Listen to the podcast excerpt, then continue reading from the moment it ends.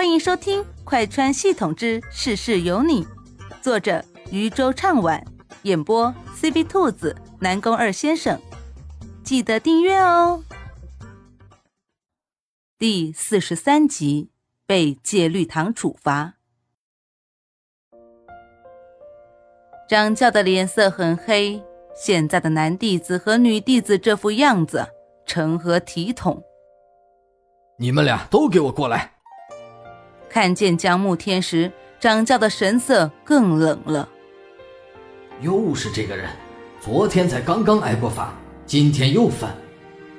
江慕天，又是你，你可真是记吃不记打。昨天才刚刚罚过你，今天又来了。江慕天觉得自己无辜极了，明明是他被人纠缠，现在却变成他是共犯了。我跟他不认识。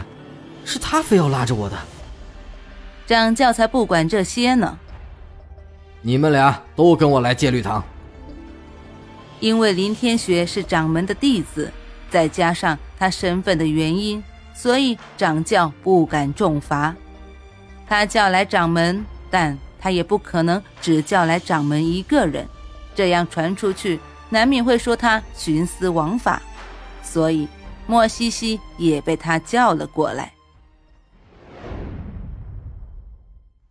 掌门高坐于主位之上，莫西西则坐在侧面，男女主跪在掌门的面前。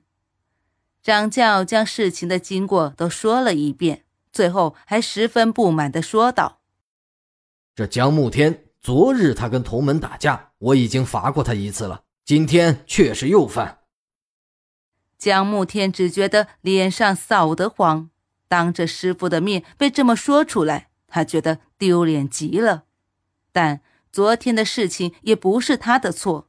虽然他确实动手打人了，但是林渊先动手招惹的。掌门慈爱的说道：“这也不算什么大事儿，这件事情就这么算了吧。这样，就罚他们去把山门扫一遍就行。”掌教见他罚的这么轻，虽然心有不满，但。却也什么都没说，但是在看到坐下的江慕天时，却又说道：“掌门仁慈，弟子自然是知道的。但是这个江慕天一而再、再而三的犯事儿，我觉得不能够罚轻了，免得他不知道教训。”坐下的江慕天听见掌教的话，心头闪过一抹难堪。他当然知道掌教看他不顺眼。虽然不知道为什么吧，不过他也没有辩驳。他确实是打人了，这件事情他没办法否认。但莫西西在座上就有些不满了。慢着，女子清清冷冷的声音在戒律堂里响起：“昨日的事情，我并不知晓到底发生了什么，所以掌教您说的。”要再次重罚江慕天，我很不赞同。掌教见是莫西西说话，声音都柔和了一些。啊，凌霜仙子，您可能不知道，昨日你的弟子与另一个弟子打架，这才刚进宗门没多久，就做出这样离经叛道的事情，我觉得是该罚重一些的。莫西西眉头皱了皱。清冷的脸上出现了一丝表情。不知掌教可有打听过他们是为何打架，又是谁先动的手？掌教的脸上出现了一抹难堪。他昨日哪有问这些东西，只是看这小子不顺眼，所以就重罚了他。他抿了抿唇。昨日我没有问他们是谁先动的手。但是昨日另一个弟子脸上全是伤，他则没有什么大碍，可想他昨日下手有多狠。对于这样一个对自己同门都敢下重手的人，自然是该罚的。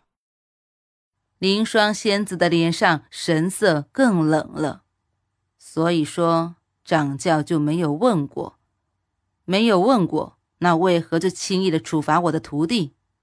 而且这件事情。要不是今日掌门跟我说，我连知道都不知道。掌教的脸一时之间青红一片，他本也没觉得是多么重要的事情，所以也就没说。谁曾想，这少年也没有说。这样说下来，倒显得他这个掌教没有气度了。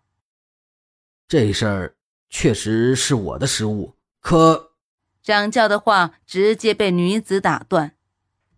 我的徒弟，我自然会罚。他做错了事情，我也不会姑息他，但我绝对不会允许别人私自处罚他。掌门见两人显然是吵了起来，连忙出来打圆场。这件事情确实是掌教做的，有些不对，但事情都过去一天了，就不必再追究了吧？掌门这话说的没道理了。我的弟子在外受了委屈，我为何不管？女子神色清冷，从座椅上站了起来。这件事情。我希望掌门给我一个说法，我的徒弟不能白白受了委屈。看着面前身着一袭白衣挡在自己面前的女子，江慕天不知道为什么突然觉得指尖有些发颤，心脏也砰砰跳个不停，眼眶有些发热，这是第一次。第一次有人站在他的身边为他讨回公道。最终，掌门为了公平起见，罚了他们两个人扫山门，但却并不严重。毕竟是宗门的掌教，也不能罚得太重了，这样以后在宗门里就没有威信了。但今天的事情该罚还是得罚。莫西西对江慕天点点头。淡声说道：“去吧。”江慕天站起身，对着莫西西微微一礼，然后转身朝着外面走去。两人去了山门，一前一后。江慕天不太愿意搭理林天雪，步子稍微快了一些。林天雪知道今天的事情是因为自己连累了江慕天。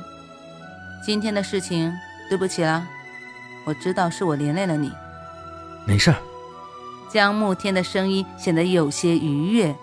林天雪不知道他为什么被罚了，竟然还这么开心。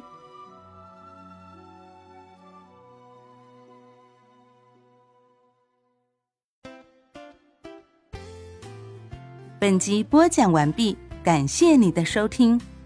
也欢迎收听兔子的其他节目，强烈推荐精品多人有声剧《失忆老婆哪里逃》，越听越上头哦。